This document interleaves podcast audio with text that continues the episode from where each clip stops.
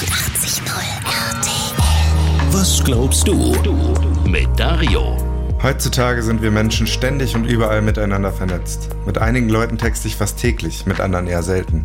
Ironischerweise ist es heute leichter denn je, sich von alten Freundinnen und Freunden zu entfernen.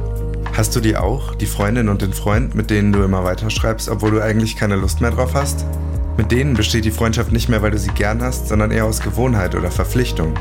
Selbst oder gerade, wenn dein Gegenüber das anders sieht. Das, was euch mal verbunden hat, ist für dich einfach nicht mehr da. Die Gespräche werden oberflächlicher, die Treffen seltener und die gemeinsamen schönen Erlebnisse rücken immer weiter in die Vergangenheit. Die Freundschaft hängt an den Überresten einer längst vergangenen Zeit. Aber irgendwie wart ihr euch ja auch mal ziemlich nah. Verletzen willst du sie oder ihn jedenfalls nicht.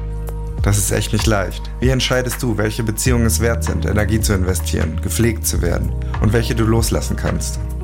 Hältst du an Freundschaften fest, auch wenn du spürst, dass sie nicht mehr das sind, was sie mal waren?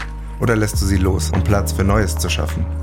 Und wie machst du sowas? Danke für die schöne Zeit und tschüss?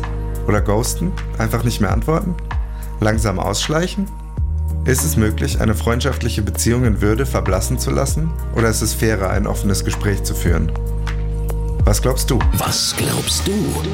Evangelisch for You auf 89.0 RTL.